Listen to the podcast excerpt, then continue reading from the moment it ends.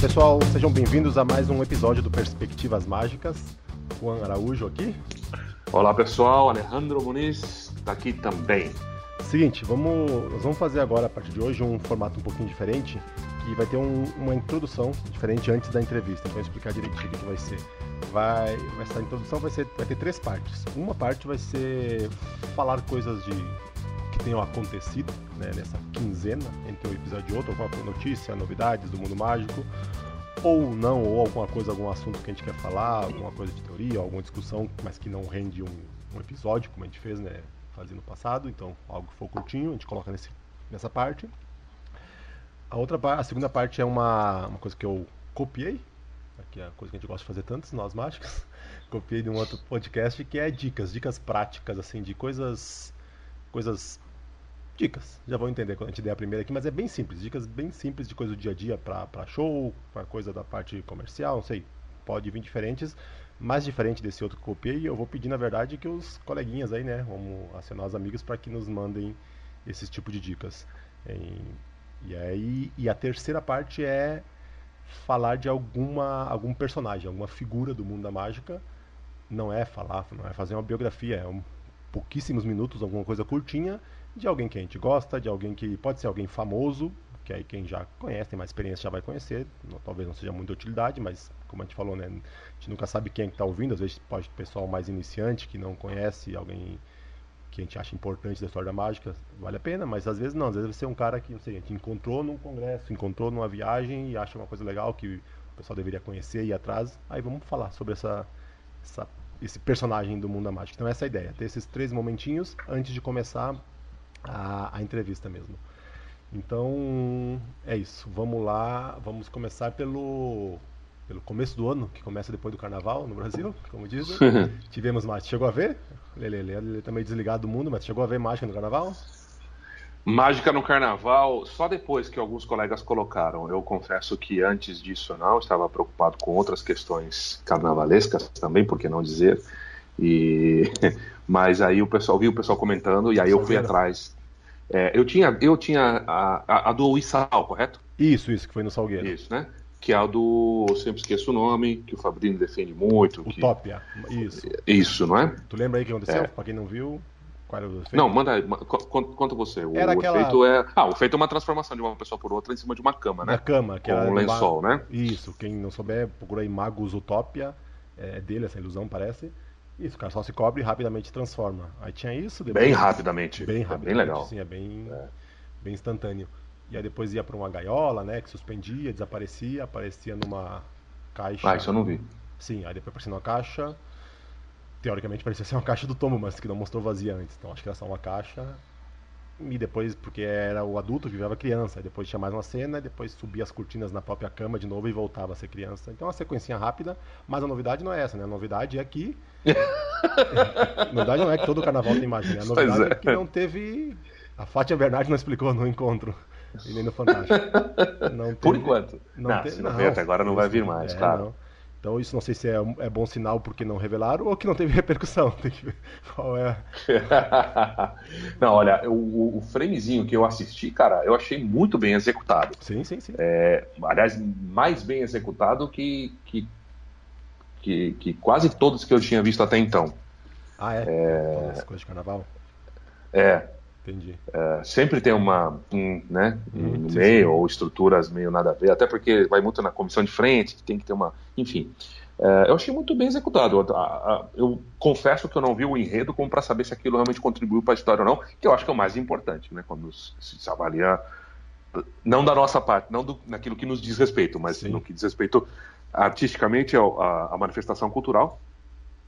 É, eu, então acho que sim, acho que teve um impacto legal para a escola e eu acho que pô, sensacional que não que não que não entramos nessa outra fase de revelações. Agora eu queria gostaria muito de saber o porquê, né? Por que será? Será que o, o eu vi alguns colegas uh, enaltecendo uh, o Isal por isso, né? É, eu vejo normalmente eu vejo colegas enaltecendo muito o Isal por muitas coisas e eu às vezes me pergunto eu não entendo, mas enfim. Uh, mas dessa vez eu não sei, não sei, será que ele conseguiu fazer um contrato suficientemente é, forte e firme como para respeitar, resguardar? Será que foi no fio do bigode, né? Foi uma conversa mais íntima com quem manda falar, meu, não vamos. Eu não sei, não teve dinheiro, teve multa, o que, que aconteceu. Todo mundo já sabe a minha opinião. Acho que na questão do André, é, eu, eu confio na palavra dele. Eu acho que ele se resguardou no que pôde e não foi o suficiente. É, essa é a minha opinião. Eu não sei agora, não revelaram o porquê. Não acho que é porque não teve impacto. Acho que teve alguma outra coisa que eu não sei te dizer o porquê, mas fico muito feliz que, que, a mágica esteve lá, que fez um bom papel, né? Tá ali. A, a, gente poderia discutir depois, né? Se isso é realmente é legal ou não para mágica, se muda alguma coisa. Não, não sei. A gente pode discutir. E, bom, e bom que ela não tá lá. Não sei porquê, mas não revelaram. Isso é bom. É, exatamente. É, eu também não tenho nenhuma informação, não. Então é só isso. Foi só para só pontuar mesmo que, para quem não viu, se alguém tava, passou aí sem saber disso, procura aí, não sei como acha, procura Mágica, Salgueiro, alguma coisa, foi na, na apresentação do Salgueiro.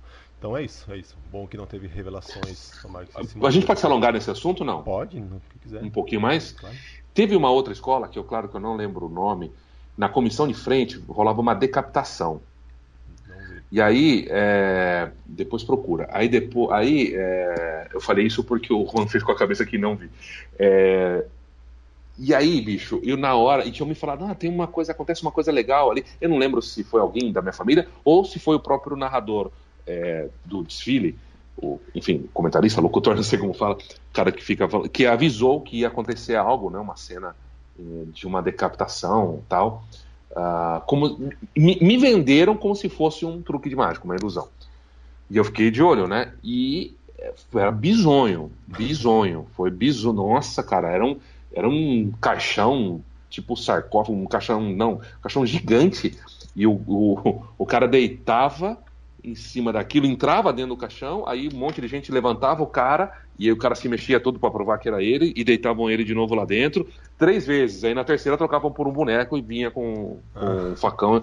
Eu falei, caramba, tem tantas ilusões boas pra gente colocar ali, né, pra, pra decapitar, tanta coisa tão bacana, realista e, sensacional que daria para fazer de decapitação, enfim. Uh, mas aí levanta uma discussão que eu acho que, que como eu disse, talvez não seja para hoje. Mas uh, tudo bem, uma coisa tosca desse jeito passa, porque faz parte da história, faz parte. Do... Eles não querem enganar, eles não Sim. precisam criar a ilusão da impossibilidade de ninguém. Eles não têm esse propósito. Então, esse é o meu medo de ficar enfiando muito mágica e depois você entra com condescendência. Ah, não foi muito bem executada. Ah, foi tosco o negócio que aconteceu e tal. Mas tudo bem, gente. Porque a maneira que o presidente da escola e o carnavalesco e a comunidade encara, para eles tanto faz se foi bem feita a mágica ou não.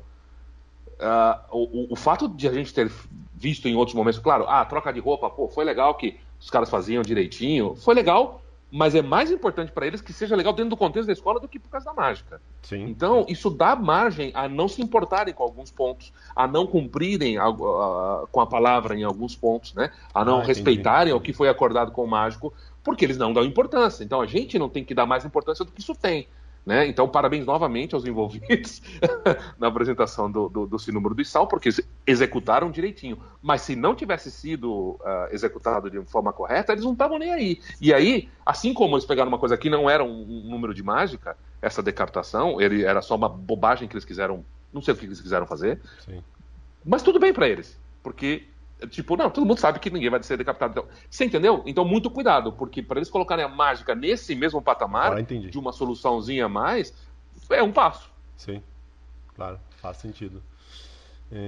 É, mas não sabia, não, nem vi isso aí, nem ouvi falar. Vou, vou dar uma procurada, mas não tô nem sabendo. Uh, então é isso, o assunto do carnaval é isso, que já faz um tempinho, mas é, foi o primeiro episódio que a gente teve depois. E segundo agora foi o mais recente agora, que o Titonelli, para quem não sabe, o Rafael Titonelli está morando em Portugal, né, faz um tempo já, e o ano passado, foi ano passado, né, foi, ele participou da primeira etapa do Got Talent, é inglês mesmo que fala, é lá, Got Talent Portugal, e passou... É no mundo todo? Ah, não, não é não, né? O quê? O pessoal fala, não sei o que tem, tem talento, né? É, tem, acho que na Eles, Espanha fala é, que tem, tem talento, acho que muda uhum. de acordo para... Mas okay. muitos usam Got Talent mesmo. E aí o Tito passou lá, né, no ano passado, da, da audição lá, e esse final de semana foi. É, já, já é a semifinal. Não sei nem direito como é que são essas fases aí, mas já é. Era é, é semifinal entre 40 pessoas, né? Aí tem oito por programa. Ele foi no primeiro programa, entre oito, para sair um dali para sair dois, desculpa. E foi agora ao vivo, domingo, eu até divulguei, eu coloquei no Instagram, porque não estava sabendo, eu assisti, e infelizmente não deu, não deu. O Tito acabou saindo fora. Ele foi lá, fez o baralho invisível, mas é uma versão do Code Fisher, que é aquele, todo mundo já deve conhecer, né? Que no final vai jogando aquelas bolinhas de papel para selecionar as pessoas. A pessoa escolhe a cor, naipe, valor, coisa, revela o baralho invisível. Só que aí as pessoas abrem as suas bolinhas de papel e tá lá escrito na carta, né? Cada pessoa, rei, uma bolinha de copas, né? Ou seja, as bolinhas que jogou para selecionar as pessoas já tem a previsão da carta. É uma versão que do mágico americano.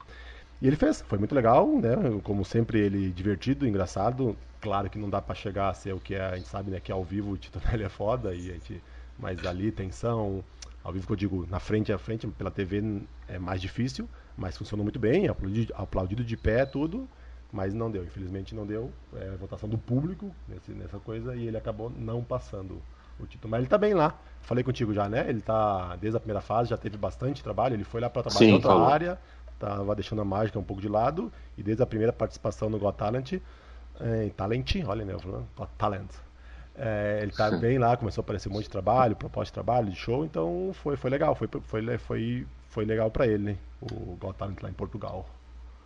Pois é, pois é, sensacional. Eu, eu, eu sou fã do cara, assim, eu acho que é um dos poucos talentos raros, talento bruto que a gente tem de, de humor, né? Vou, vou falar mais disso desse, sim, sim, sim. dessa parte de apresentação. Claro. É, até então eu tinha visto ele fazer coisas direitinhas na mágica, tal, assim, ou seja, bacana. Ah, bom, mas é isso. Primeira coisa, sou fã do cara, acho ele bom pra caramba. Ah, acho que ele tem, ele tem esse je ne sais quoi. Uhum. Hã? Quoi. Mas ele tem, seja lá o que for, ele tem isso. Uh, a gente internamente, Juan, vou compartilhar aqui, eu brinco muito, né? Quando ele foi para Portugal, ele foi em busca de novas oportunidades. Uhum. Dizer que ele estava em busca de coisas melhores para a vida dele. Sim. Ou seja, não vou ter um comentário como estava a vida dele aqui, mas ele achou que que outro lugar poderia estar melhor? Aí eu comentei pro Juan, falei, mano, se tá ruim pro Titonelli, nós estamos fodidos. Porque, pô, o cara, se o cara não consegue, mano, aparecendo em televisão, sendo amigo de quem é, tendo o talento que ele tem, e o garanto que ele tem, velho, então dá as costas para nós. Mas enfim. É...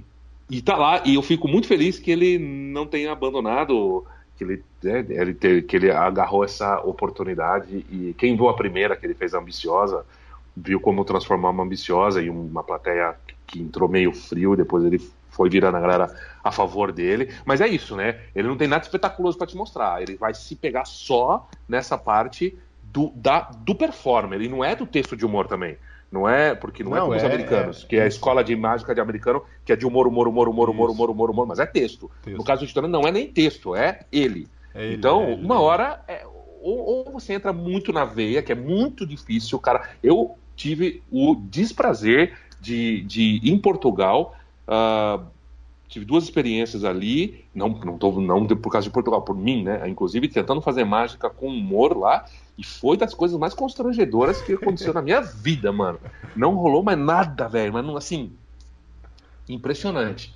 Uh, e uma delas, por exemplo, cara, foi Flying Paper Balls. Ah. Que eu fazia direitinho. Nada, nada extraordinário, mas igual a qualquer um que faria. E eles não entenderam. Não tô dizendo nada. Talvez não entenderam porque eu não me expliquei legal. Não, não vou entrar nessa idiotice de fazer piadinha fácil. Mas não rolou, eles não sacaram. Ué, mas isso é mágica? Ah, é? Que legal. Então, é, não rolou humor, não. Então, assim, cara, quem já tentou fazer qualquer coisinha de comédia, de humor em outra cultura, para outra cultura, não vou nem dizer língua, né? Mas em outra cultura, sabe a pissaroca que é, o tamanho da pissaroca que isso significa. Então, meu, palmas para ele, ele arrebenta, arrebentou. E, e, o primeiro número dele foi legal, mas sabíamos que não daria para sustentar tudo no performer, porque você não vai ter para onde aumentar também, não tem para onde aumentar. Só que esse último número também, ele também não ajudou, né, velho? Uh, já tinha um histórico que ele conta como ele conta as coisas mais absurdas da vida dele, ele te conta como, como se fosse tomar um milkshake, impressionante. Ele contando de outras vezes que ele também não deu a devida importância à mágica e pagou um preço por isso, né? É... E não, cara, não dá, não dá para você ter aquela cestinha e, e esconder e guardar a cestinha dentro da mala todas as vezes que ia selecionar uma pessoa e, e, e colocar as duas mãos lá dentro para pegar para outra, não tem o menor sentido. Aquilo foi muito mal resolvido muito mal resolvido. Se você não tinha, se aconteceu alguma coisa, só Só se for isso. Não, mas é assim, acho, segundo, entendeu? segundos antes de entrar em cena, caiu a mesa dele onde ele tinha armado e ferrou. Não, se é assim, tá, então tá. Desculpa, mas só o imbecil pra gostar desse número. No cara, você não pode ter uma sacolinha, uma cestinha com três bolinhas Acho de é cores assim, diferentes, que eu também não. Eu não sei por que as, bolinhas são de cores diferentes. Bom, então, paro por aqui ou continuo? Não, eu não não, entendi mas- por que são de cores diferentes. É, isso ajuda a mostrar que a sequência não era essa. Enfim, não precisava ter isso, só se for pra você não se confundir lá dentro. Pega uma por uma, gente. Não, tenho- que, que sei você que- precisa sei- mostrar que você tem três um e lá dentro aqui. esconder. Não tem, não tem nada a ver com a execução. A execução é aí. Teve uma hora que ele se atrapalhou ali, né? Que teve que fazer mais de uma Sim. troca ali, mas é, o normal é assim, mas até acho que agora já passou, não tem problema. Ele teve problemas lá até, tipo, duas horas antes, ele não sabia se não ia fazer só o invisível, porque acho que tem uma passagem antes, acho não, tem uma passagem antes, né? E os caras do Ah. staff não traziam, não achavam as bolas dele, o negócio, derrubaram o invisível dele no chão, falou, amassaram cartas, tudo. E, então, até, então tava um nervosismo, mas Tá. sim, tem nada a ver com a estrutura da rotina. A estrutura da rotina é aquilo mesmo, vai e volta na Não, sexta, então vai e tem um volta. erro. Você concorda que tem um erro? Eu concordo que tem. Não um- tem, não tem justificativa nenhuma pra ele guardar aquela cestinha com bolinhas dentro da mala só pra conversar com as pessoas e depois pegar de novo. Não, não tem porquê.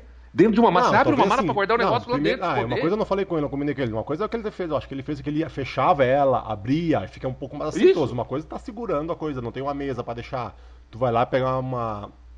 Vai lá pegar o quê? Não, só vai pra deixar a coisa mesmo, né? É, é, tem que ver Só? essa rotina. É. Realmente. É, mano. Não, me ajuda, me ajuda que eu te ajudo, né? Me ajuda que eu te ajudo. E o negócio virado pra cima, virado pra baixo mesmo? Se fosse ao contrário, como é que é? Não sei, porque a- também tem Ou é só um jogo de no- palavras? Não, porque Um também equívoco. tem a opção. Acho que no original tem duas opções: fazer com invisível ou fazer com Ah. brainwave, que aí escolhe preto, ou Aham. azul, vermelho. Ah, E- tá. Então não me lembro se. Mas não, mas tem a opção para Sim. invisível. Não sei se vai largar um. Ah, então todas estão pra cima e mesmo. Não sei. É, então, sei é que, como- assim, é só meio- pode, né? Ou então é outro invisível que eu não sei. Ok, era só esse comentário. Parabéns, Tito. Rebenta, velho. É. Te amo, sou teu fã. Quero ser Titonelli quando crescer. Quero ser Merpin, não, quero ser É Titonelli. isso que eu ia falar quando eu falo. e pra quem não sabe, tem um curso do Merpin, um faci- revistas, né? Livretos que chama, tem que mandar pro e-mail eu que eu quero ser Merpin, arroba gmail. Só pra não mandar pra esse e-mail que o Alejandro não se inscreveu, não comprou. Não brincadeira. Depois a gente fala Porque tem coisa que a gente, fala. porque, na- é, personagem, a gente- fala tem coisas do- que a gente não quer, a gente não pode admitir nem pra gente mesmo. É, então tá, então é isso do título, é isso aí. Aí a segunda, a terceira coisa é, é- o pessoal já deve ter ouvido falar, alguns aí, pra quem não ouviu, falar em, bom, podia, voltar um bastante antes, mas não vamos. Existe, o fato é que existe uma biblioteca, né, do uma coleção de livros do Ennio Finocchi. E há tempos atrás ela foi doada em- pelo companheiro dele na época, ele faleceu, para um pessoal que tem um grupo lá de estudo de mágica e psicologia lá na USP. Até eu já convidei o Wellington pra gente fazer aqui um episódio com ele, para falar o que que é esse grupo, o que, que eles fazem lá, qual é que é essa mistura de mágica psicologia, o que, que eles estudam. Mas o fato agora só é que essa semana abriu um novo espaço lá, organizaram a biblioteca e está disponível para visitação. Então, quem quiser é só entrar lá no, no site na, da USP, é usp.br barra interpsi. Eu nunca sei como falar, mas eu perguntei, não é PSI, é interpsi. Escreve Inter PSI, né? Então é P de pato, marcar S de sapo e de igreja. isso. E aí, então é usp.br só, barra interpsi. Lá tu vai conseguir ver ali. é, na verdade, eles têm uma biblioteca. É a biblioteca do acervo do, do departamento, do negócio do, do grupo deles de mágica e psicologia. E grande parte, né? Uma das coleções é a coleção Ennio Finocchi, é a maior parte lá grande. E tem algumas outras coisas lá, que o pessoal tá fazendo doação, ou até doei algumas revistas da Dini que eu tinha aqui. Então é isso. Quem quiser ver lá, livros antigos, livros, uma boa coleção de livros, é, desculpa, achei que tinha parado de gravar aqui. É só mandar lá pro Wellington da, desse grupo aí e tá disponível para ir lá. Quer falar alguma coisa disso aí? Não, não, não. Só parabenizar os envolvidos também. Vida longa e próspera a, a essa biblioteca e, e vamos, né, gente? Vamos ler um pouquinho? Vamos consumir uns livrinhos? Vamos, vamos, vamos. É bom, né? Tá de graça lá, só ir lá quando é bom. É, aí você vai lá, confere a balbúrdia do que se faz dentro da universidade Exatamente. e passa ali, é um ambiente agradabilíssimo. E se aproprie disso, malandro. Isso é público, é dinheiro teu que tá ali. Se aproprie, use. E, e outra ponto, outro ponto interessantíssimo é a gente sabe que se cavocar, né, se futucar, você encontra muita gente com muito material. Eles só aceitam doações, então? Não sabia. Inclusive, sim. não precisa ser algo extremamente raro, nem se tinha a revista da Dini, por exemplo, e isso mesmo eles aceitaram. Isso, isso, isso. Falou, eles estão ah, com, isso é muito bom. É o, tá, eles criaram um comitê lá que é o a gente, já participou, a gente participou do evento ano passado, né? Que era o lançamento dela, mas não estava pronto Sim. ainda. E a gente já viu lá que o GUB está envolvido, o Huberdeck, então, mas agora é oficial. É um comitê que é o GUB, o Huberdeck. Tá, tá no site, não me lembro mais, eu vi ontem ontem. Tudo bem. E aí, ou seja, só fazer contato com esse pessoal, né? E para falar o material, claro, só vamos ver se já não tem lá, repetido, não vão pegar coisa que já tenham, obviamente. Mas se, se não tiverem lá, estão aceitando para ir crescendo esse acervo lá. Ótimo, Beleza? boa notícia. Então é isso. Dos papos que tinha para falar da semana era isso. E agora vamos para a grande dica. Como eu falei, a ideia é ser bem simplesinho, mas que às vezes ajuda. A dica que eu vou falar aqui hoje é uma, uma que eu vou trazer mesmo, que durante muito tempo eu, eu, sim, eu não sabia dela e sofri com isso, que é, é lenço de seda, para passar lenço de seda. É, não sei Sim. nem se é seda, né? Mas isso que a gente chama no meio. É seda mesmo, esses lenços que a gente usa? Mas esses lenços fininhos que a gente usa, né? Pra mágica. Bicho, eu... na, estamos na pós-verdade. O que é, não importa. Tá, o que importa tá é como a gente diz que é. é. O que diz que é. A gente diz que é lenço de seda, então é lenço então é de seda. Eu uso, ainda mais no meu caso, que eu uso, o único número que eu uso com lenço é pro lenço em ovo, né? Então, obviamente, amassa bem, e às vezes quando eu esqueço mais ainda, se eu tiro já depois, não tem problema. Mas se tu deixa lá, às vezes esqueço, quando eu vou pegar, alguns dias depois, tá todo tá dentro do ovo lá, tá todo amassado o lenço. E durante muito tempo, né, sofri, porque aquele fininho, né, falava, não, vou botar o ferro aqui, aí botava um pano por cima, passava. E eu aprendi, acho, tenho quase certeza que foi no livro do. Eu fico me perguntando por que, que tá lendo esse livro, mas no livro do David Stone, aquele Real Secrets of Close-Up Close -up Magic, que não é o vídeo, tem um DVD que é de números, mas ele tem um livro que não tem nada de números, é só dicas uhum. para fazer mais restaurante e teorias e coisas. E eu acho que foi lá. Qual é a dica? molha esse lenço e gruda ele numa, numa janela, num espelho, qualquer coisa. Ele tá molhado, então ele gruda. No box então, do banheiro, box na do banheiro, parede é. do, do, do próprio uso, banheiro, que normalmente é azulejo, né? Isso, então, ou seja, tu vai esticando ele, né, passando a mão ali, esticando, e ele fica grudado pela própria água. Se tiver a possibilidade, eu até deixo no box na parte de cima, até boto no grampeadorzinho, porque quando ele secar ele cai, né? Então sempre ia voltar, chegar lá, tá lá seco, já tinha caído, mas estava em passadinho. Então é isso, ele se passa sozinho por tu por você grudar Mas molha, ele. molha com vontade, bota embaixo da, isso, da torneira isso. mesmo e molha bem. Isso, molha, cabeça, encharca ele, aí dá aperta pra, pra sair o excesso e... Você vai gastar 5 segundos, colocou Sim. na parede, só faz puff e, e é ele né? fica é, novinho. É, rapidinho, porque ele é fininho, então ele seca rápido. Então, eu também não lembro onde que eu vi. Comigo, rapaz, aprendeu comigo. Foi. Ah, não sei eu não. falei faz tempo, mas não sei. Bom, não sei, é isso. Durante muito tempo pra mim tá. eu não sabia e sofria uh, ah, para ir lá amassar, a passar e para outros colegas que eu fui falando, vários ouvi que não sabiam. Então é isso, essa é a dica de hoje. Então é isso para vocês saberem aí, os colegas que eu vou pedir dicas, é nesse nível. Coisa simples assim, mas que quebra um galho no dia a dia do nosso trabalho. Beleza? Opa! Uh, Tá, e agora a nossa última parte é falar nosso personagem da mágica. Então, para começar de maneira. Não Caramba, podia... isso aqui tudo já é um episódio a mais. Pois é. Né? E tudo isso é entrevista. Acho que vamos ter que rever. Está demorado, né? Não, isso não vai falar. nada o dia isso inteiro. Que eu ia falar. Você eu pode ouvir esse podcast por partes, é isso? isso. Eu, eu ouço um pouco um dia. Nunca escuto um ah. podcast inteiro. A cada louça, a cada 15 minutos de lavar de louça é um trecho. Uh, eu vou colocar, para quem não quiser aguentar essas partes nossas, quem não quiser nos aguentar, eu vou colocar até na descrição o tempo que começa a entrevista. Então, se alguém quiser pular só para entrevista, pode. Tá bom. Ele, mas pode. E... Não, não vai fazer isso. Não faça não. Tá, então para começar da maneira bem assim, com pé, na, pé no peito já, eu vou falar do meu mágico preferido, que eu acho que é o mágico dos mágicos de todos os tempos. Se precisasse existir só um mágico o resto da vida para representar a mágica, era ele, estava muito bem representado. Senhor Fred Caps é, é o cara, né? Não tem. Para mim é o mágico mais completo de todos os tempos. Engraçado, como precisa ser engraçado, atuação, técnica, apresentação, faz de tudo, close-up, a palco. Nunca vi ele fazendo grandes ilusões, mas se fizesse, provavelmente seria melhor que o Copperfield. Porque ele é, o cara. Então, é isso, como eu falei, né? Pra quem aqui já acompanha, conhece, sabe do que a gente está falando, mas se alguém é novato não sabe, Fred Caps foi um mágico holandês em tem vários números que ele tornou clássicos, assim, o número do sal, que não é dele. Essa é uma característica legal, né? Difícil, acho que não tem quase nenhum, ou pelo menos que eu tenha lido, que ele cria, né? Ele pegava números publicados, números de outros que eram publicados uhum. por aí, e dava o toque dele e aí fazia. Acho que Sidewalk Shuffle e Sidewalk ele Shuffle. teve uma, uma, uma, participação muito importante e Sim, o, o Eleven era... Bill Trick também. Isso. Até onde eu tenho entendido, a Levin Bill Trick foi o único que ele publicou, porque ele sim, viu que um efeito feito com carta, ele falou, não, isso tem que ser feito com dinheiro. E aparentemente, até onde eu sei, é dele. Sim, sim, é porque é o Edward Victor Eleven Card Trick. E ele mudou uhum. para dinheiro, faz muito mais, muito mais legal, fica aí. Aí teve que mudar método, porque tem todo um método, coisas específicas para trabalhar com dinheiro e tal. E aí o sal, né? Todo mundo conhece o número do sal, que não acaba mais, que era. Foi, puro. É, salt puro, que foi o Roy Benson, né? Não sei nem se é dele, acho que é, mas popularizou, mas quem puf, deu mais um boom ainda depois foi o Fred Caps, pegando. É, e mudou também, né?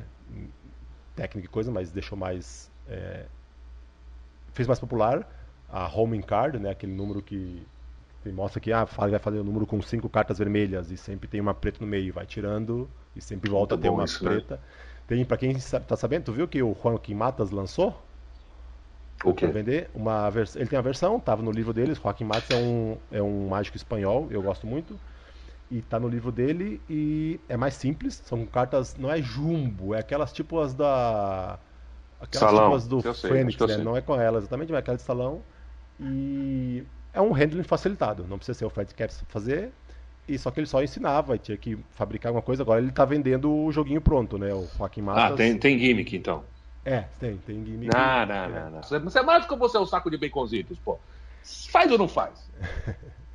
e... Sempre seja é com buckle, mano. Não vem com, com envelopezinho, não.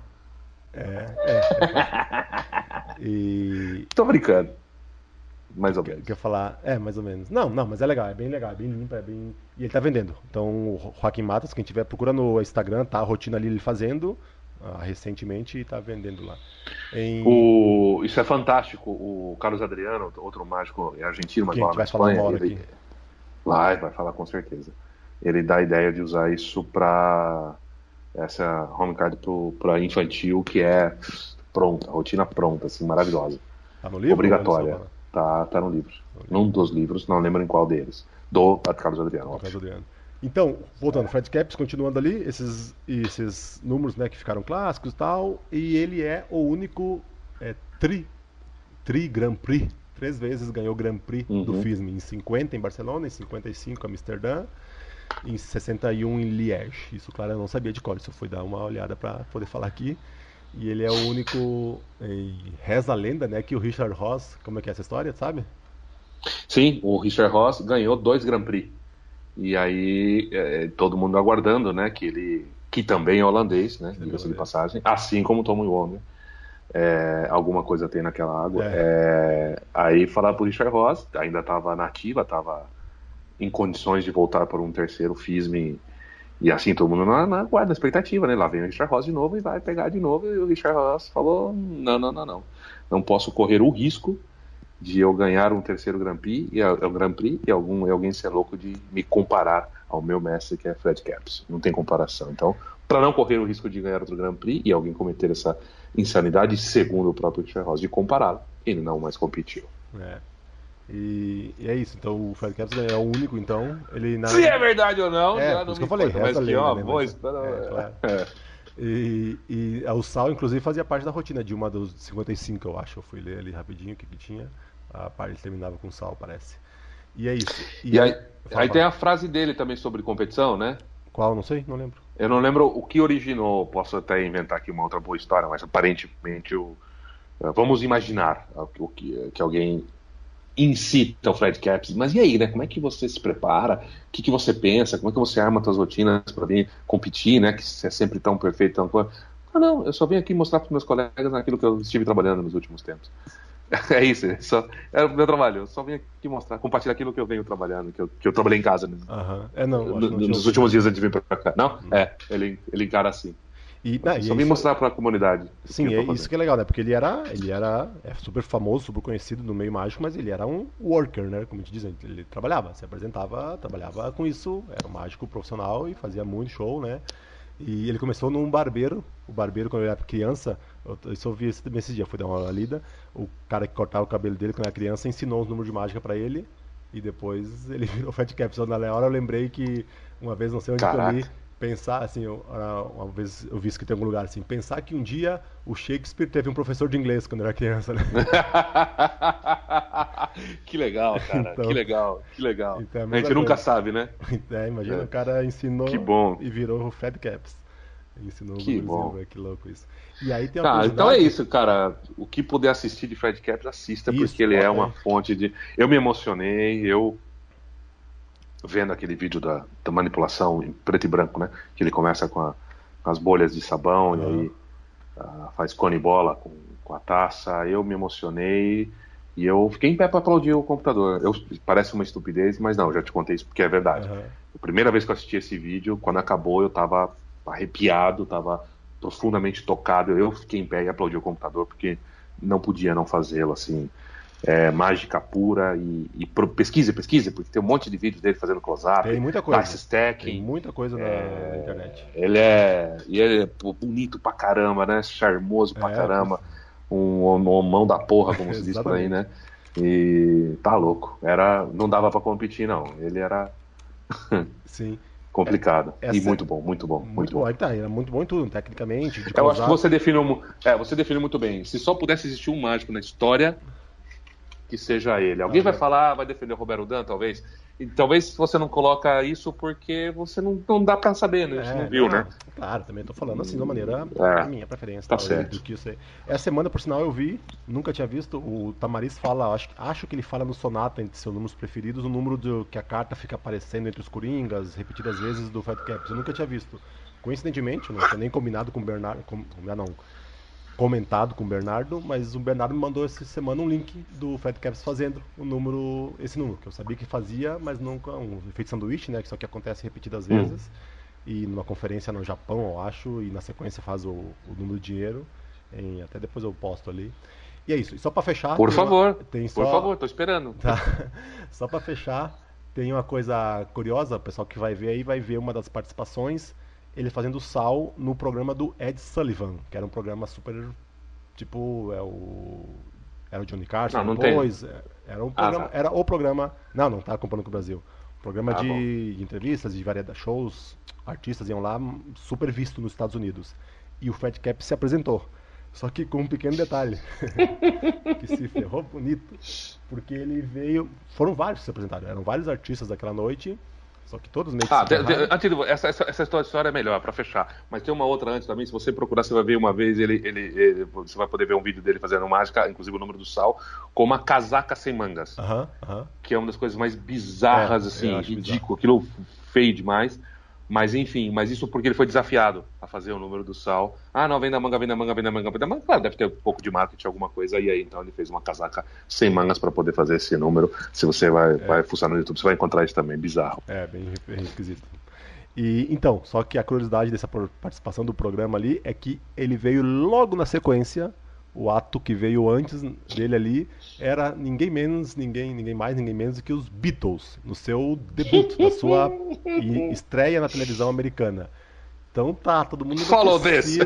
É, follow this, literalmente, siga isso, né? Depois dos Beatles, o pessoal enlouquecido, as meninas lá gritando, o cara introduziu o Fat Caps. Ele foi lá, segurou a onda, fez aí, ele faz o home card e o sal.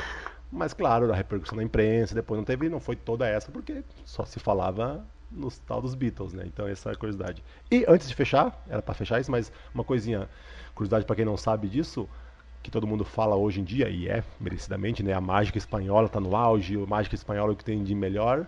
Palavras do Ascânio. A mágica espanhola é a mágica de Fred Capps.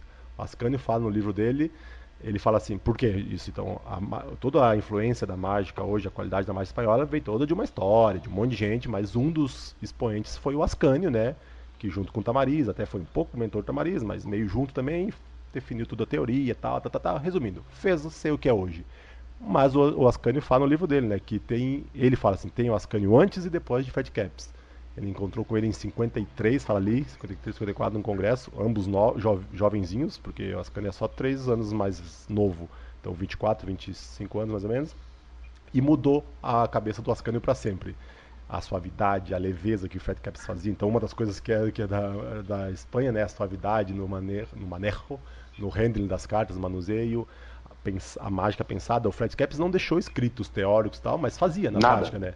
É. O Ascanio, é. o Ascanio destilou isso, botou em palavras, aprendeu com ele e teorizou. Então, a atmosfera mágica, isso. vem tudo do que ele viu ali, né? Plasmado na figura do, do Fred Exatamente. Então é isso. Para quem é fã, como eu, da, da mágica espanhola, teve uma sementinha lá atrás no, no seu Fat Caps. Ou sementona, né, cara? Ou sementona, né? Não, claro, claro. E para quem já ouviu falar daquela teoria da mágica como assassino, vítima ou testemunha, ele é a melhor prova do que é o mágico testemunha, né? Sim.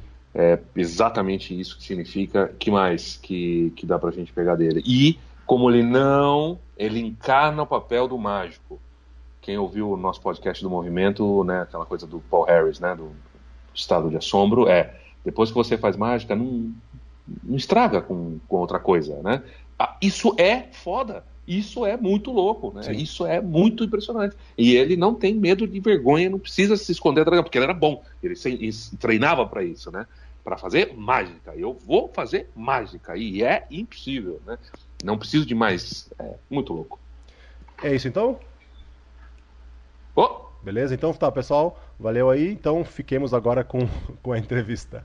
Até mais. Valeu, obrigado. Tchau, um abraço. E aí, estamos aqui então hoje com o Rafael Seara. E aí, cara, seja bem-vindo e obrigado por aceitar o convite aí para bater um papo com a gente aqui no podcast. Fala pessoal, tudo bem? Obrigado, Juan, pelo convite. Porra, é um prazer estar aqui com vocês, cara. Maravilha. Para quem não te conhece aí, fala um pouquinho pra gente aí, te apresenta assim, né? O que que tu faz na mágica, o que, que tu gosta na mágica, qual a tua relação com a mágica hoje em dia, assim? Em... Bele... Então, assim, eu tive mais, é, comecei a ficar mais envolvido com a mágica a partir de 2000, né? Eu sempre gostei desde pequeno. O primeiro kit de mágica foi primeira comunhão, né? Meu pai me perguntou: "Queres uma bicicleta?" Eu falei: "Não, eu quero um kit de mágica". Ah. É. E aí aquilo ficou, ficou guardado, troquei a bicicleta pelo kit de mágica. Aquilo, fui a Curitiba, comprei em Curitiba, né, que eu sou de Itajaí, Santa Catarina.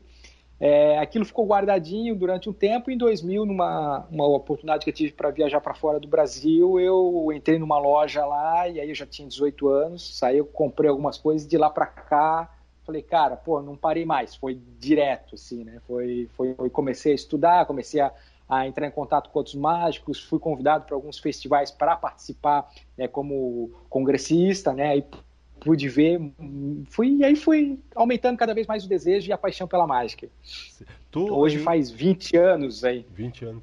Em, tu, tu, eu assim, arrisco dizer, tua, tua área, assim, o que tu curte mais é cartomagia, né? O que tu mais estuda, o que tu mais faz. Hoje, hoje em dia, sim, Juan, com certeza, né? Já fiz de tudo, né? Brinquei, até porque eu não vivo profissionalmente da mágica, né?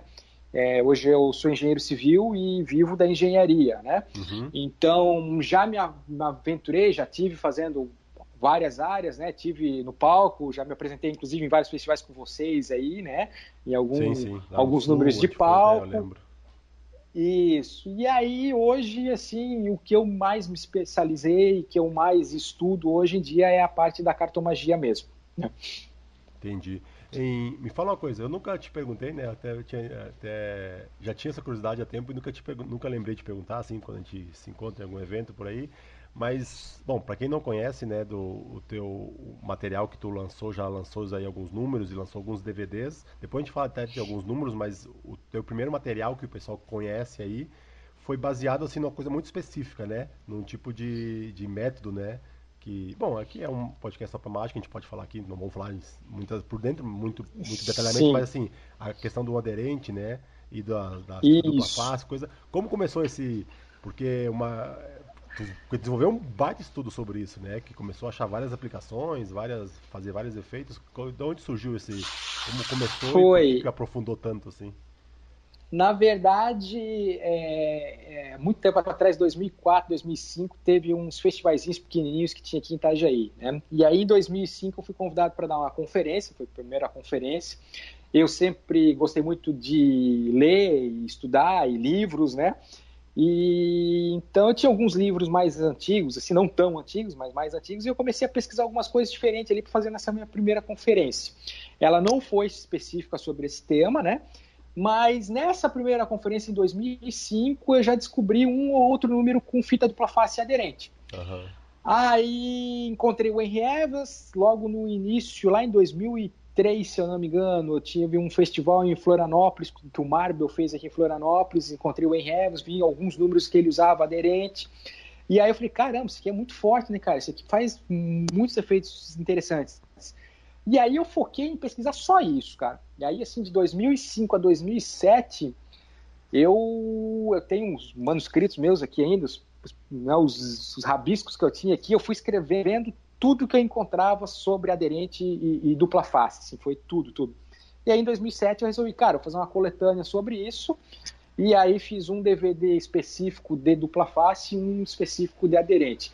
Os efeitos não eram meus, né, apesar de terem algumas pequenas características minhas, mas eu cito todos os autores foi realmente uma coletânea, né? Falei, ó, uhum. porra, muito legal, uns efeitos fortes, efeitos rápidos, diretos, impactantes. E aí eu falei, cara, e aí dali para frente é muito engraçado como a, a o cérebro começa a trabalhar já direto nisso, né? Porque eu pego um efeito ou vejo um efeito que não tem nada a ver com isso, mas eu já penso numa aplicação às vezes para isso, né? Ou com isso, né? Sim. Então já meio que acabo me direcionando direto para isso. Assim, é muito é muito engraçado. Às vezes eu vejo um efeito que não tem nada a ver com dupla face ou aderente, falei caramba, se eu botar uma aqui, uma ali e tal e adaptar aqui, quem sabe é, muda a forma de apresentar. E aí, cara, e agora flui só nisso, assim, vamos dizer, né? Vai, vai fazer 13 anos que eu, que eu brinco e que eu só estudo esse tipo. Só estudo não, mas acabo indo para essa área, assim, né? Para esse lado. Sim. Tu tem dois DVDs, então, um de dupla face e um de aderente, né? E um específico de aderente. Esses são bem antigos, né? São de 2007, foi quando eu fiz a, o lançamento deles. Tem onde, até para o pessoal que tiver interesse, tem onde para vender ainda? Tem para vender ainda? Hoje ainda tem. Eu não tenho mais produzido esses DVDs, tá? É... Eles têm no Instituto da Mágica para vender. O Sage na Net Mágicas deve ter também, porque ele comprou um, uma quantidade grande há muito tempo atrás, um tempo atrás, e talvez no Mágica Mais lá do Bruno Iriardi em Fortaleza também deva ter alguma coisa. Uhum, entendi. É legal que tu, tu, comentou aí do, no meio do caminho aí do, do Henry Evans, né? E é bom, é legal, enquanto tu falava, eu lembrava, porque tem uma coisa que ele fala, né? Porque às vezes a gente vê. Pode, alguns podem pensar, né? Ah, mas esse negócio de dupla, usar dupla face, porque dá, tem coisas que daria fazer com técnica, mas tu faz é para facilitar a vida, pra, ou porque mas o Henry Evans é um cara que fala, né? Que pra ele o que importa, não sei se tu já deve ter ouvido falar isso, né? Ouvido ele falar. O que importa para ele é o efeito. Então, se o método precisa de uma técnica, se a única maneira, eu ouvi falar já, se a única maneira que eu vou conseguir realizar é uma técnica super difícil, ok, paciência, eu vou lá aprendo. Mas se a melhor maneira Sim. que eu tenho é um gimmick, um negócio que vai deixar mais limpo pro público, vai deixar a mágica mais forte, sem problema nenhum em usar um gimmick, né? Ele não tem esse purismo, né? Porque tem um pessoal que é mais purista, né? Fala, não, a magia tem que ser tem que ser na, na unha, né? E, coisa, né? E, é. e, a gente vê, né, que tem fica coisas que ficam putz, limpíssimas, né? Usando muito, isso aí, né? É, ficam muito mais limpas. E a gente foi desenvolvendo várias técnicas, inclusive hoje, é, até a rotina com que eu competi várias vezes, é, é um espectador manipula é, duas cartas, vamos dizer, né? Eu lembro, eu enfim, lembro. Eu né? lembro assina, enfim, é faz algumas coisas. Então a gente vai distribuindo, vai é, descobrindo algumas técnicas mais avançadas, né? E na conferência, logo no, na introdução dessa minha conferência lá em 2007, eu cito vários e vários artistas, né? Juan, desde Juan Tamariz, que, que tem números, um Tricard Monte, se eu não me engano, uma mosqueta que é tem, com, isso. com, é, com dupla face. Isso. Então, recentemente também num dos acervos aí vem uma, uma versão do Varone, que talvez seja a mesma do Juan Tamariz, veio uma original do Varone aqui, e vários, vários, vários grandes artistas é, René Lavante, desses, fazia uma... desses exatos, faz, né, utilizam dessas técnicas, desses princípios aí. Então, claro, não é só para facilitar uma técnica, não, mas é para realmente criar verdadeiros milagres, vamos dizer assim. Né? Sim, sim. Então, tu falou em competição, né? Em que, quais competições tu participou? Me lembro de em Belo Horizonte e depois do que eu estava presente, pelo menos em Belo Horizonte, depois no, no Uruguai, no Flasoma. Mas fala aí quais foram as. Isso, eu tive a primeira vez que eu competi em 2007 em Belo Horizonte, no Encontro Mundial de Mágicos, né? E 2013 no Magic in Rio e 2015 no Flasoma. Aí. No Flasoma. E a gente teve, teve junto, é, no, no Uruguai. No né? Uruguai, né, em Montevideo. Isso. Sim. E que quer falar.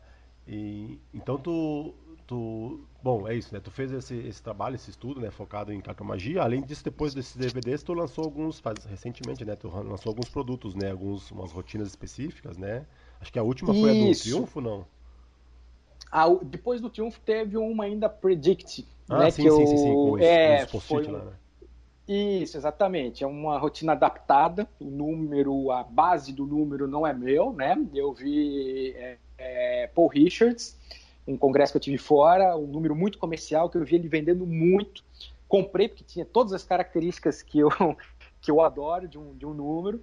E aí comecei a apresentar ele aqui algumas, algumas vezes e modifiquei algumas coisas na, na no modus operandi do número e na, na apresentação, né? Ele não usa os post-its, ele não faz várias coisas ali, onde eu achei que, na minha opinião, na minha apresentação, na minha característica, ficaria melhores, e aí eu, eu adaptei o efeito e aí lançamos o Predict ali. E, e antes do Predict teve ah. o triunfo final, né? Ah. Aí teve também foi um outro efeito que eu gosto muito também, tenho usado muito. É, esses dias o William fez para mim, o William Sérgio. A gente, tava, a gente ia fazer um evento aí antes de começar ele apresentou para mim, é muito bom. É, é ele. Estive falando com ele ontem, ontem, ontem também.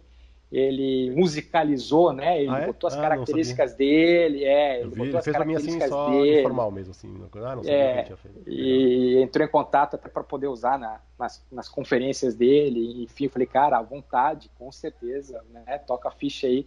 E tô louco para ver, porque a gente marcou de uma conversa assim também, de ele me mostrar, e, e a gente ainda não conseguiu parar para fazer né, essa, essa reunião online, vamos Sim. dizer assim, né? Mas tô louco para ver. Ele musicalizou o Triunfo, disse que ficou bem legal, bem interessante ah, naquela no estilo dele, né? Sim, na, sim. Na, na, na, apresentação que ele faz, enfim. Deve ter ficado muito interessante. E esses aí estão mais. Como é, esse é contigo para adquirir? Como é que é esses dois efeitos aí? Esses comigo. Comigo, o Predict foi uma parceria também com o Instituto da Mágica, né? Um selo premium que, ele, que, que o Danilo lançou. Então foi o primeiro, se eu não me engano, foi o primeiro produto dessa maneira que ele lançou pelo Instituto da Mágica mas também pode ser adquirido diretamente comigo. Né? O Triunfo também. É, o Triunfo tem algumas outras lojas, acho que a BMedic tem lá no Sul, o Instituto da Mágica também tem. O, o, o Mágica Mais eu sei que pegou, mas eu acho que já deve ter vendido, porque acho que ele estava me pedindo mais também, não tinha mais no estoque. Entendi. É, bom, eu ah, não sei, vai, vai me dizer que há quanto tempo atrás, alguns anos atrás, tu, junto com o pessoal aí, né, tu pegou e acabou criando, né, fundando o Clube Mágico, um lugar aí em Itajaí, né? Tu já falou que mora em Itajaí. Conta aí pra uhum. gente o que, é, que, que é o clube, como começou, por que começou, qual a ideia, o que, que acontece aí no clube. Hum, na verdade, sim, sempre foi um desejo meio que pessoal mesmo, meu, né? Ter um espaço voltado para mágica, né? É, ter um. Imagina, assim, eu fiquei, ficava pensando naqueles espaços que tem fora do Brasil e por que não criar ou desenvolver algo parecido aqui. É, em alguns 4, 5 anos atrás, eu tive em Campinas, no, onde tinha do, do Alejandro lá, Sim, né? No núcleo. O, no núcleo. Meu, cara, me apaixonei pelo espaço, voltei de lá, falei, cara, meu, temos que abrir algo parecido, ah, tem que ter mais desses espaços. Fui, fui, acho que foi em 2014, 2015 ou 2016, enfim, fui fazer algumas conferências para São Paulo e aí fiz ah, conferência fiz, dei, fiz Botucatu, São Paulo e lá e Campinas e cara, fiquei apaixonado pelo espaço, muito legal, gostaria que tivesse mais e vários desses espaços no Brasil. Aconteceu em 2017 de uma oportunidade de a gente conseguir aqui bem no centro de Itajaí um casarão é, antigo, né, século passado, é de 1902, tem, tem, tem, datas que falam de 1902, 1899, enfim, varia ali algum, é um casarão português, é, reformamos algumas partes deles ali de baixo, criamos um mini teatro de bolso para 30 pessoas. E eu levei todo o meu material, meus, meus livros, material de estudos, levei para lá e se tornou um ponto de encontro dos mágicos daqui de Itajaí da região, né? Florianópolis, Blumenau, Joinville é, e toda a região vinham para cá e a gente se reunia uma vez por semana. E durante 2017 e 2018 pelo menos uma vez por mês é, houveram shows ali, né? A gente trouxe artistas de fora para se apresentar ali, né? É, Julian Loza, o francês, o Larry da, da Argentina, e, enfim, vários mágicos aí estivessem se apresentando ali em shows abertos para o público leigo, né? Então é um lugar de estudos, de, de, de treinamento, de, de, que a gente tem hoje aqui em Itajaí. E recentemente a gente abriu um, tipo, a, a, pegamos uma sala a mais desse casarão, reformamos ali também e hoje botamos um mini museu ali, né? A gente montou um mini museu com algumas peças raras, antigas de acervos que a gente vem, vem adquirindo e vem recebendo de, de oferta, vamos dizer assim, o pessoal doa pra gente, né? e a gente resolveu, resolveu com esse material abrir ali um mini museu hoje da mágica, né? Sim. E, ah, antes de entrar no assunto aí que em específico quero falar contigo, mas é, eu me lembro até que teve um tempo atrás, tinha, tu falou dos shows aí, tinha os shows, teve uns pessoal que ia fazer conferência, aí eu acho que fazia show antes, né, no dia antes, não sei, e vocês estavam até tra transmitindo, né, transmitiam online, né, eu me lembro do, do Titonelli, do Nicolas. E, isso, transmitimos alguns shows, a conferência não, né? Mas não, os shows a gente claro. fez, é, os shows a gente fez eles transmitindo online diretamente na página do, do Clube Mágico. Isso né? tá lá ainda? É... Pro pessoal que quiser ver, tá lá ainda? Não, eu, não... eu acredito que sim, porque a gente não tirou. Se fica, sim. eles estão na página do, do, do, Facebook do Clube Mágico RS. RS não é de, de... Rio Grande do Sul, é sim de Rafael Seara. Ainda né? mais que falar no então, Sul, né? O pessoal aqui de São é... Paulo passou de Desceu aqui, a partir de Paraná é tudo sul, é tudo igual. É tudo sul. É. Então, ah não, então pro pessoal aí, quem quiser ver, tem lá. Possivelmente gente... está lá sim, com certeza. Não foi removido, não, não foi tirado de lá não. O Titonelli, se eu não me engano, deve estar o show todo dele lá, se eu não me engano. Sim. O Titonelli, do, o do Larry deve estar partes dele. E agora eu não lembro mais quem teve. O Dollins, acho que não foi o show todo também, não lembro. Mas a gente transmitiu alguns deles é, online ao vivo. Sim. E tu, tu já fez tu já foi presidente, eu acho, né, da associação, vocês tinham uma associação, acho que é, não sei se é de Florianópolis, é de Santa Catarina, mas com sede em Florianópolis, né, como em... É, tem, tem, tem, existe ainda a AMSC, né, Associação de Mágicos de Santa Catarina, né, foi é, aberta, inaugurada oficialmente em 2005, inclusive nesse primeiro festival que eu comentei antes ali, onde eu fiz a minha conferência, lá foi a inauguração oficial, vamos dizer assim, e fiz, fui presidente durante quase 10 anos, acho que de 2009 a dois, 2017, 7, 8 anos talvez. É, a sede é em Florianópolis mesmo, né? A sede Sim. fica lá em Florianópolis e a associação continua bem legal. Florianópolis tem bastante mágicos, o pessoal continua se, se encontrando lá direto. Sempre quando possível a gente está lá junto com eles também. Sim. É, isso é uma coisa que eu não me lembro qual é o episódio aqui, mas em alguns dos episódios do Perspectiva a gente falou disso, né? Da importância desses clubes, associações, da galera se juntar, né? Porque, porque ajuda, né? Ajuda quem está começando, ajuda quem, quem tem mais experiência a trocar ideia. É sempre muito. É, bom, eu sempre gosto de reforçar aqui, né? Isso, né? E pelo visto tu também né, curte essa, essa parte de, de conviver, né? Viver na comunidade, no meio dos mágicos, né? Pra estar ah, fomentando certeza. sempre, sempre que faz, faz diferença, né? Sem dúvida, com certeza. E, bom, eu fui aí no, no clube, né? Eu e o Alejandro uhum. passamos por aí, não me lembro, um, um, ano atrás, não me lembro, um ano passado, em um momento. E tu falou aí do museu, né? E uma das coisas que tem aí no museu é, é a parte de tem, tem uma bela biblioteca, né? Que é uma biblioteca pessoal tua, né? E tu tem. Tu foi ao, ao longo do tempo, né? Imagino, fazendo, criando uma coleção que, como é que é? De onde surgiu essa tua, essa tua vontade de, de, essa paixão pelos livros de mágica, livros antigos, de aprender nos livros, que é uma coisa cada vez mais que a gente vê cada vez mais rara, né? A galera só quer saber de antes DVD, agora nem DVD mais, agora é só download. E fala um pouquinho pra gente dessa tua relação com os livros. Eu, né? Como... eu sempre gostei, né, Juan, de livros, assim, cara. É, tanto na engenharia, sempre, pro, sempre procurei estudar bastante livros. É, não, não tinha o hábito de ler, tá? Quando criança, não tinha mesmo, não, não gostava de ler durante o colégio. Por incrível que pareça, assim, minha história com os livros começou a partir dos 15, 14, 15 anos fazendo capoeira, cara. Nada a ver com a mágica, mas não sei porquê, eu fazendo capoeira, eu quis descobrir a história da capoeira e me envolvi com isso, comecei a ler e aí não parei mais. Aí minha paixão por livros começou só a aumentar. Entrou na mágica, eu comecei a, pô, cara, eu vou buscar isso aqui, quero conhecer mais isso aqui. E, e, descobri nos livros antigos muitas coisas interessantes, cara, que eu podia, poderia repaginar elas, né, dar um, uma, uma modernizada e por que não usar hoje em dia, né? E por que não trazer para hoje em dia? E isso impressionou muitos mágicos, inclusive o Henry Evans, quando teve aqui em Itajaí, viu a conferência, gostou muito, conversamos muito, né? Então, assim, eu comecei a pesquisar e ver que tinha muitas coisas interessantes nos livros antigos. Comecei a comprar algumas coisinhas em um leilão, em outro, e aí recebemos. Mas de fora algum... ou aqui no Brasil mesmo? De fora, de fora, né? Uhum. Geralmente no eBay. Sim. E aí comecei a descobrir a Potter Potter, e aí comprei algumas coisinhas, fui comprando algumas coisas na, na Potter Potter, não muito, porque acaba onerando as taxas de, de leilão e aquelas coisas todas, mas aí comprava um livrinho aqui, comprava outro ali.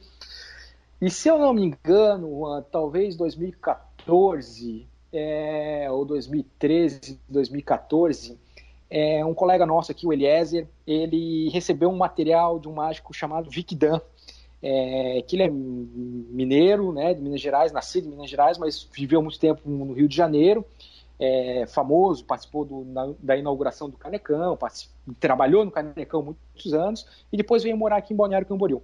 Ele faleceu aqui, a gente não teve contato com ele, a viúva encontrou o Eliezer por um acaso, e aí doou todo o material para o Eliezer. O Eliezer alguma parte do material nos passou, me passou, né? Uhum. E veio grande quantidade de livros antigos, bem interessantes. Veio várias outras coisas, carteirinhas e tudo mais. E, cara, aquilo ficava assim, entre eu jogar fora e eu guardar num canto aqui no meu apartamento, né? Pequeno, enfim. Aí eu falei, cara, vou ter que dar fim nisso. E numa de uma oportunidade de eu estar no Magic Live, em Las Vegas, uma conferência do Mike Kevney, onde ele fala né, do museu que ele tem e dos livros que ele acabou de lançar. É, acabou não, que ele lançou o Classic Correspondence, volume 1, 2 e 3. E ele fala muito na preservação dessas cartas de um mágico para outro, da preservação de carteirinhas de mágicos antigos, que isso conta a nossa história, né? Que isso uhum. faz com que a gente consiga reescrever o nosso passado, o passado da mágica. E, cara, eu saí de lá e falei, cara, eu não vou jogar nada daquilo fora. Tava, tava assim na porta para eu jogar. Ou eu libero espaço e eu, ou eu mantenho isso aqui. E eu falei, não, cara, eu vou guardar isso aqui, vou preservar isso aqui. E aí tivemos outras oportunidades que vieram nos oferecer outros acervos de outros mágicos que vinham falecendo. E a gente foi adquirindo. É, ano passado, num contato com o Lorax do Recife, eu acabei é, a gente acabou negociando toda a biblioteca do Lorax, que aí foi o grande pontapé, vamos dizer assim, o grande diferencial para realmente a, a, biblioteca duplicar de tamanho. Né? Hoje, com certeza, passa de 2 mil a 3 mil títulos, vamos dizer assim. Ah, é tudo isso? Nossa.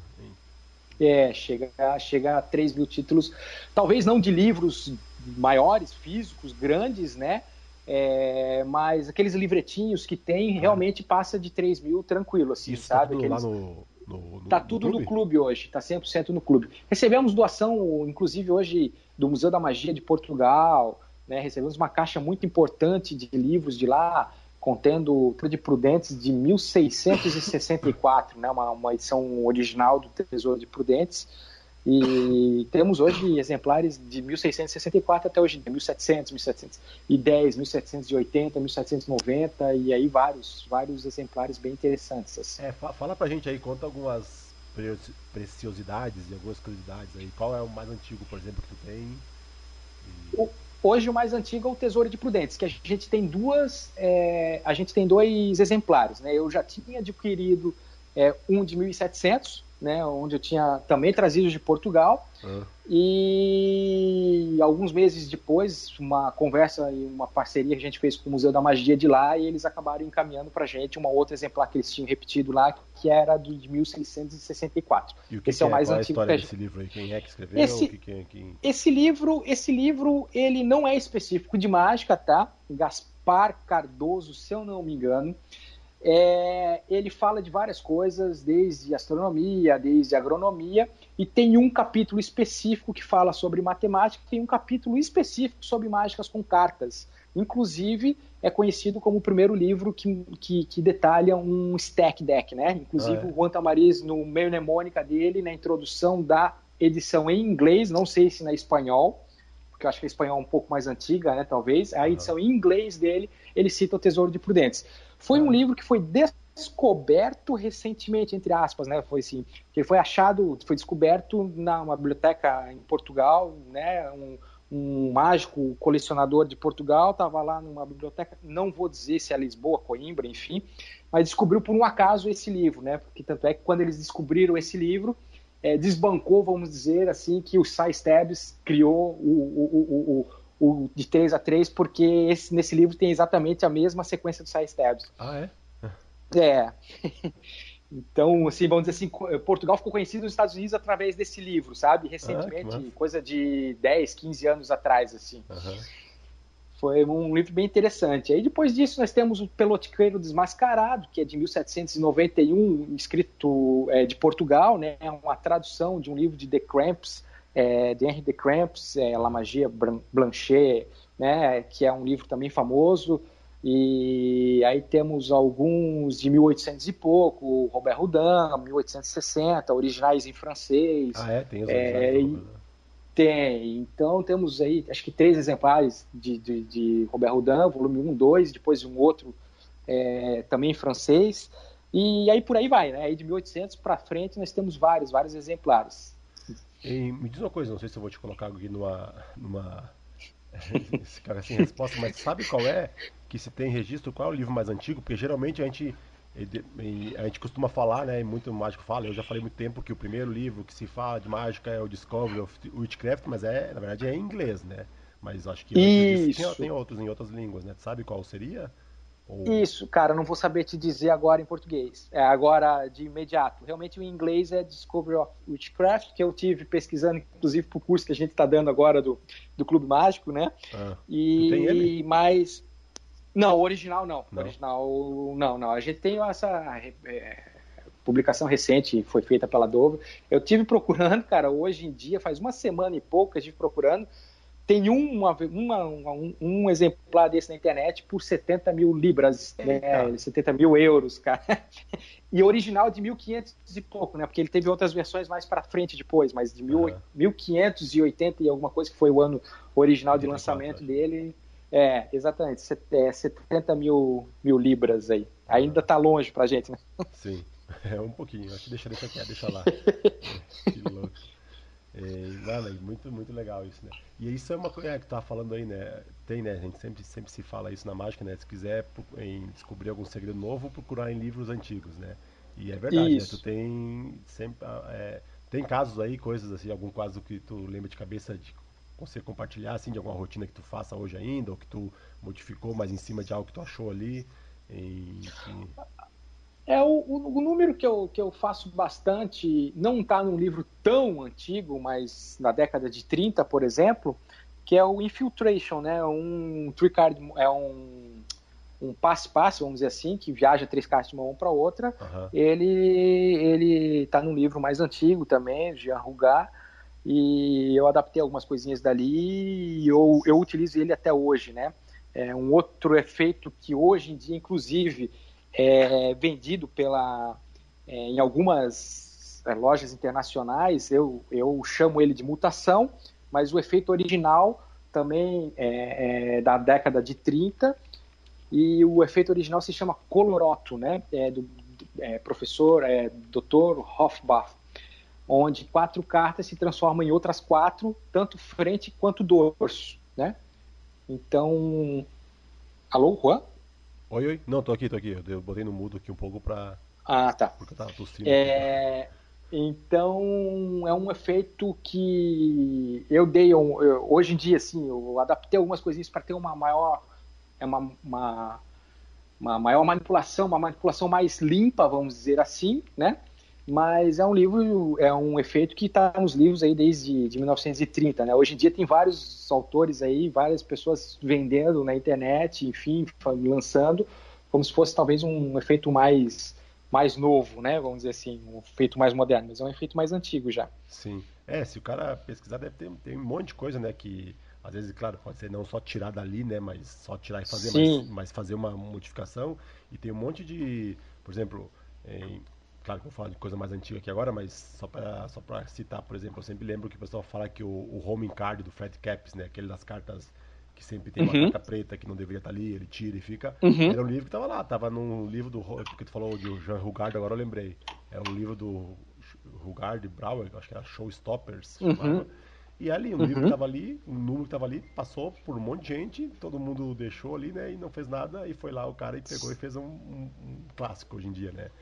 Perfeito, exatamente. Outro exemplo que eu descobri ontem, lendo um livro uhum. de 1890, a gente já vai daqui a pouco falar onde as pessoas podem também descobrir isso, então, como pode ter acesso a isso, mas é um. Falava lá, como desatar um nó, de do... pegar, amarrar um nó, cego um lenço e desatar em, rapidamente, né? Tem uma explicação lá Sim. bem sucinta, o cara lê aquilo uhum. lá, ah tá, bobagem, passa por cima. E é um puta número né, que o Slidini faz, não sei se foi dali de, de que tipo de livro foi, mas, mas Sim. Assim, estava lá, estava ao alcance de todo mundo e todo mundo passa P. por cima, né? E Sim, com certeza. Só pegar ali, trabalhar um pouquinho, ter alguma, alguma coisa, tem um monte de, deve ter um monte de joia escondida que a gente nem, que nem imagina. Ah, com, com certeza, sem dúvida. E, bom, então isso que eu queria falar agora um pouquinho. Essa tua, juntando aí o, o Clube Mágico, né? Tu levou lá o teu, o teu acervo para lá, né? Porque era uma maneira também de disponibilizar para o pessoal, né? O pessoal que estava aí, né? Da, de vocês, que estavam poder ter acesso a isso, né? Poder, podia, uhum. podia acessar ali, né? Podia ir lá, ver os livros. Eu fui lá, me lembro, eu vi, tava os livros lá. Uhum. E aí, tu, há um tempo atrás, lançou aí um projeto para aumentar um pouco esse alcance, né? De acesso a esses livros, né? O que que tu conta pra gente aí? O pessoal já sabe, imagina, Sim. mas para quem não sabe, para quem tá meio perdido aí, conta qual é a tua, tua última empreitada aí. Então, na verdade, sim, vou começar. Eu sempre gostei de compartilhar, sabe, Pelo menos para a comunidade mágica, né? Óbvio, para quem vai usar isso, né? É, então, tudo que eu lia nos livros, eu ficava louco para realmente compartilhar. Eu gostava, eu, eu gostava de compartilhar essa, é, essa minha biblioteca com outros mágicos. Então, botamos no Clube Mágico. É, e aí ficamos pensando, na verdade, assim, essa necessidade do acervo, né? Recentemente, faz um ano, vai, vai fazer 10, 11 meses que a gente está envolvido num projeto chamado Acervo Mágico. Né? É, esse projeto, na verdade, é, é, além de levar os livros e a biblioteca né, para um alcance maior ainda, ele tem a finalidade de, de financiar né, a manutenção desse espaço ali, né, Juan? Uhum. Porque durante um ano e pouco a gente teve custos que realmente saíram do meu bolso. A, a conta não fechava, é, tinha, tinha custos para trazer mágicos para cá, para fazer shows ali, enfim. E sempre saía recurso, recurso, recurso, né? Não, não, não tinha, não tinha esse contra é, não tinha como gerar receita ali. Sim. Até que nós botamos uma mensalidade no clube, aí as pessoas debandaram. Eu falei, gente, não é por, pelos 20 reais ou 30 reais da mensalidade, gente, que eu, que eu, né? Eu prefiro que tenha gente aqui do que vocês paguem, então, a mensalidade. Eu prefiro que tenha gente é, fomentando isso aqui, movimentando isso aqui. Mas aí, mesmo assim, ficaram meio assim. Aí, juntamente com o Alexandre, que é um parceiraço meu, né, tá comigo desse projeto, nessa empreitada desde o começo do Clube Mágico, ficamos pensando, cara, como fazer algo que poderíamos é, é, juntar um recurso para manter isso aqui, porque tem custos fixos mensais, tem a manutenção desses, desse, desse material, que não é um material fácil, tem que ter um cuidado especial, né? Começou a aparecer mais acervos para a gente comprar e adquirir, tomar esse cuidado, e aí, por que não é abrir uma plataforma né, já existe uma fora do Brasil, né, a gente tomou isso, essa como base, e por que não digitalizar o nosso acervo, ou que a gente tem aqui é, basicamente de domínio público, e claro, vamos tentar trazer isso para os livros atuais, fazendo umas parcerias, entrando em contato com autores mais atuais, e vendo se existe a possibilidade de, de dessa parceria, e por que não digitalizar o que a gente tem aqui, e através de um, de um custo mensal, né, a pessoa tem acesso ilimitado a essa essa biblioteca digital. Uhum. E esse recurso hoje é 100% destinado para manutenção do espaço, para adquirir novos exemplares para aquilo ali, né? para digitalização, para manutenção do site e tudo mais. Né? Então, hoje o Acervo Mágico ele é uma biblioteca virtual de livros antigos até moderados agora. Temos muitas é, autorizações já para colocar livros atuais, né? Mas basicamente a pessoa vai encontrar algo um pouquinho mais antigo, assim, né, dentro do acervo mágico. E semanalmente a gente acrescenta material, desde os periódicos que tiveram no Brasil, assim, a gente tem uma quantidade imensa, a gente tem recebido material, é, é até surpreendente, porque às vezes as pessoas não falam que mandaram, e chega assim aqui em casa, é, eu abro pacotes e aí depois a pessoa, daí, gostou? Então eu recebo material, assim, vários jornaizinhos antigos, periódicos antigos, é, é, muito legal. Então isso a gente tem digitalizado e a gente tem colocado isso à disposição hoje dentro do acervo mágico, né?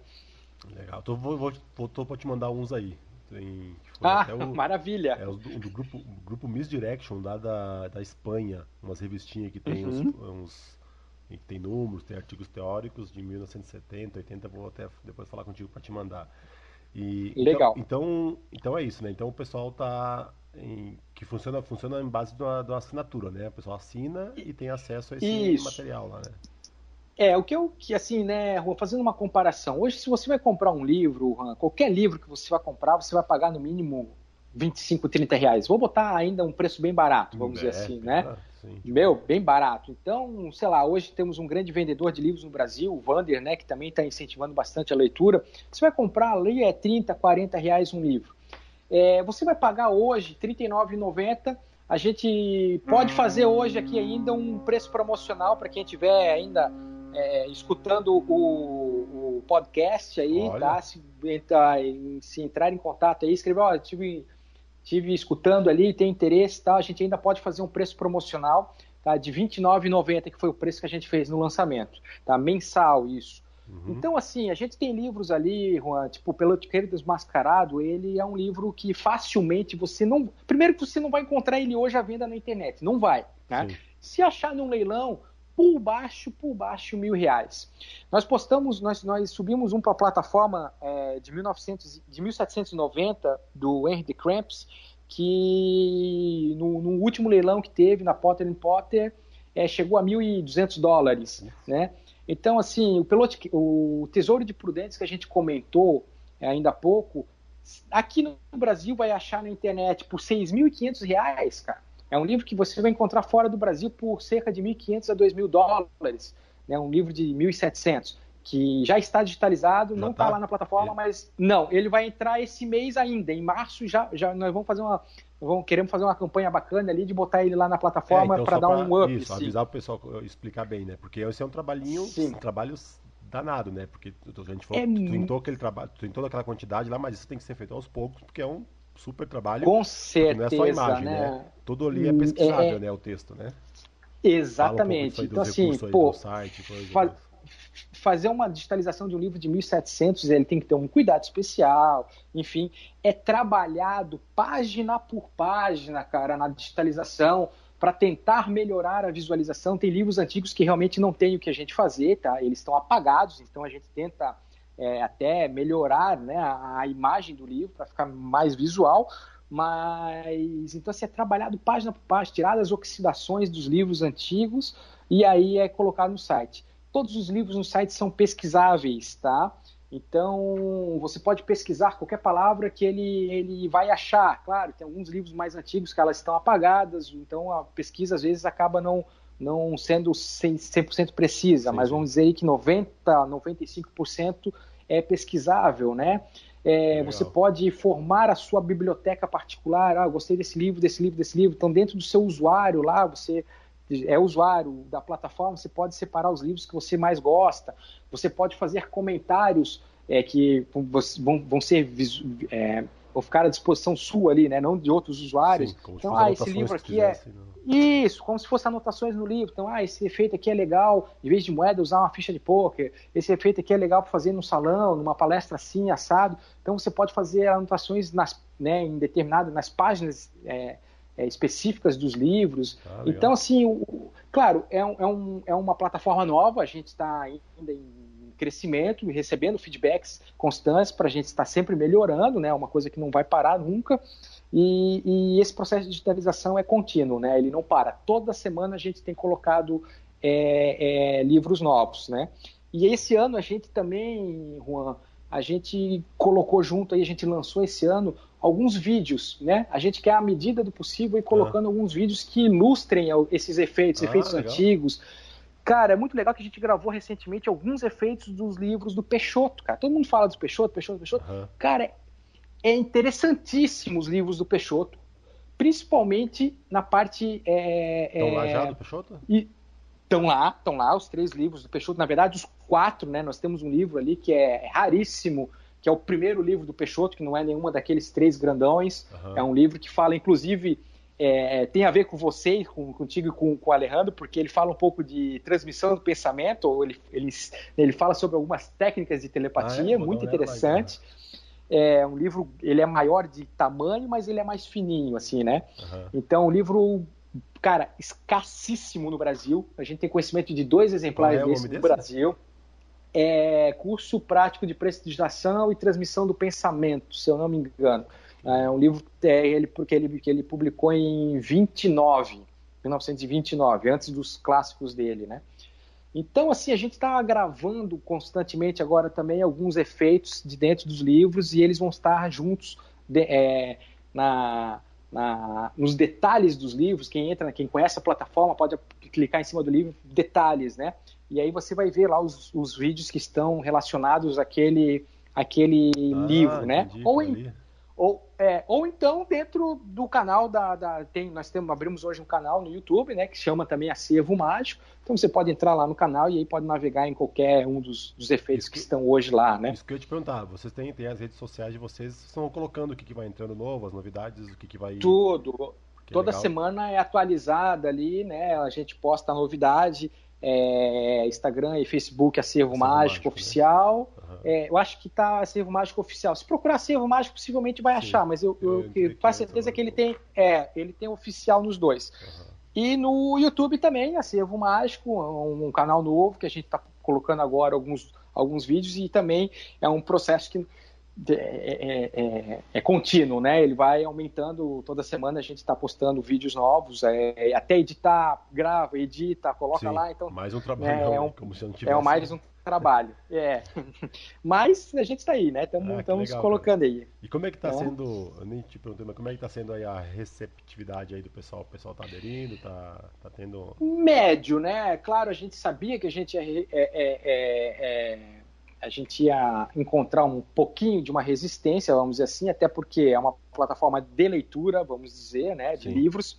É, recebi alguns feedbacks, pô, Rafael, eu não consigo acompanhar todos os livros, eu acho que eu vou ter que cancelar. Falei, galera, não é, não, você não precisa ler tudo que está lá, até porque é impossível. Hoje claro, são né? mais de 15... É um negócio mais para pesquisa também, né? Ah, vou, tô trabalhando em tal número, vou lá pesquisa, vou lá Com ter 500 certeza. de negócio, né? Exato, não tem... Cara, hoje passa de 15 mil, 15 mil páginas digitalizadas, né? Já lá dentro Nossa do site. Senhora. Hoje passa de 350 títulos, não só livros, mas como boletins, é, é, catálogos, revistas. Hoje já está cadastrado lá mais de 350 é, títulos lá dentro.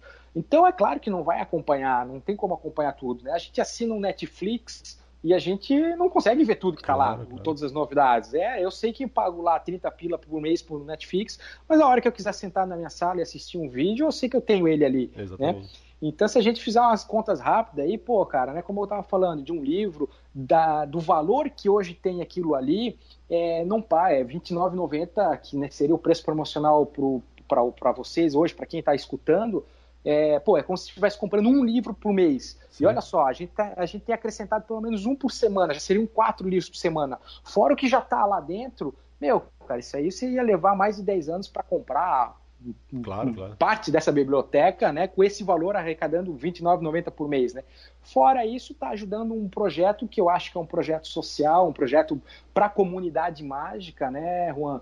De um museu, de um, de um espaço destinado a isso, né? Quem tiver de passagem por Santa Catarina pode vir conhecer o espaço ah, aqui. É, eu, eu passei né? por cima ali antes porque essa parte do lá do, do, clube não tem só os livros, tem todo aquele material que tu falou, né? Que aqui, até aqui aí fora das carteirinhas e folhetos e coisas, tem todo. Tem. Hoje está a exposição. Eu acho que a época que vocês vieram não tava, né? A gente não tinha preparado essa sala, essa sala com essa parte do museu, assim, né? Uhum. E hoje e hoje já tem isso. Você pode vir ali, tá tudo em exposição, tá exposto.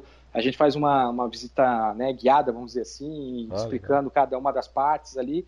Então, claro, não é um museu grande, não tem várias, ah, mas é bem interessante. Todo mundo que vem aqui adora, gosta. Quem tiver de passagem por aqui pode entrar em contato, vir visitar o espaço, é, que está bem legal, né? Está bem legal mesmo.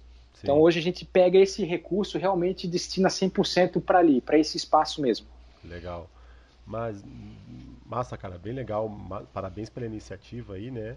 E de, uhum. de primeiro disso, de, de ter essa de curtir né, essa, essa cultura pelo livro aí, coisa, de está estudando, sempre lendo, e depois de. Porque podia ficar, pegar isso e ficar só para ti, fechar, né? Coisa, então de disponibilizar isso aí para a comunidade, né? É um, é um baita serviço. Uhum. É muito legal, parabéns.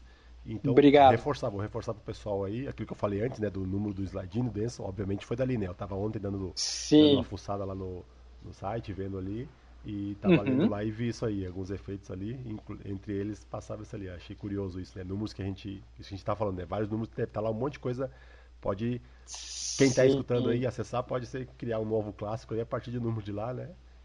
Com certeza, então, sem dúvida. Vou fazer um apelo aí pro pessoal, quem tiver afim, então reforçando, viu? O Alejandro, o, Alejandro, o Rafael aí falou, uma promoção para os ouvintes aí do podcast. Faz contato aí com, com o Rafael e diz que escutou aqui sobre, o, sobre isso e aproveite isso aí. E Maravilha. quer dar algum recado final pessoal aí, cara, que está nos ouvindo, alguma coisa? Pô, alguma... agradeço, obrigado pela, por terem ouvido até aí, até o final, pela audiência. Espero que gostem, entrem lá, o site é www.acervomágico.com.br. É, sem você é, se cadastrar, assinar o site já por fora, ele já é bem interessante, você pode é, visualizar todos os livros que estão cadastrados dentro ah, do site. Ver, consegue ver você tá consegue ver eles sem ser assinante, né? Você Sim. consegue ver uma pequena descrição do livro, o ano, o autor. Ah, Os legal. vídeos que estão vinculados a eles estão ali naquela página do site externa também, porque não, não tem explicação nenhuma, né? Tem sim, um, sim. um vídeo demonstrativo. Então você pode navegar pelo site lá, que é bem interessante o site, a parte de fora. Tem uma parte demonstrativa que não paga, você vai ter acesso a 10 livros de dentro do, do, do, do nosso acervo né, gratuitamente ah, para você testar isso. os recursos. Né, então você vai ter 10, só que ali é só 10 livros. Claro, né? Claro. Aí, beleza, gostou, quer assinar, quer, quer fazer parte desse projeto, aí lá dentro do site tem mais de 350 títulos, como a gente comentou aí. Maravilha, cara. Brigadão aí, mais uma vez, pela, pelo teu Pô, obrigado aí. pelo convite. E reforçar pro pessoal, então, né, a importância de manter essa, essa iniciativa aí funcionando, viva, né, para todo mundo ter acesso a isso aí. Cara, muito obrigado. E obrigado pra vocês, Juan. Pro pessoal que tá escutando aí, tchau, tchau, pessoal. Um abraço. Valeu, cara. Um, um grande abraço. Valeu, até mais, pessoal. Falou, até mais.